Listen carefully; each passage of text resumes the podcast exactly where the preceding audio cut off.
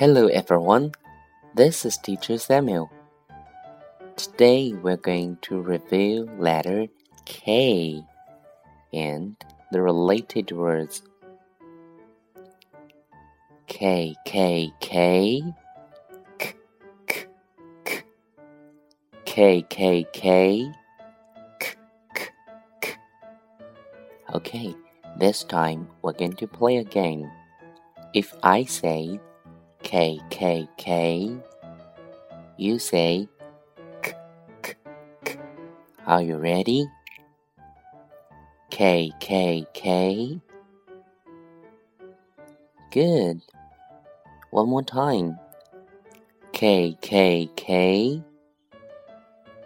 Nice job. Okay, this time we're going to read the related words.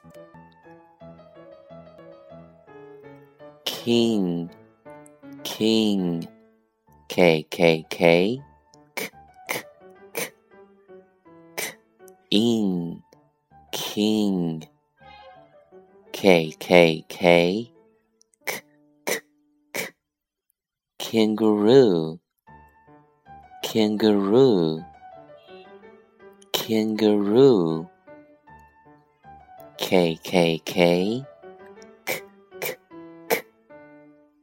kiss kiss K I S kiss That's all for today. See you next time.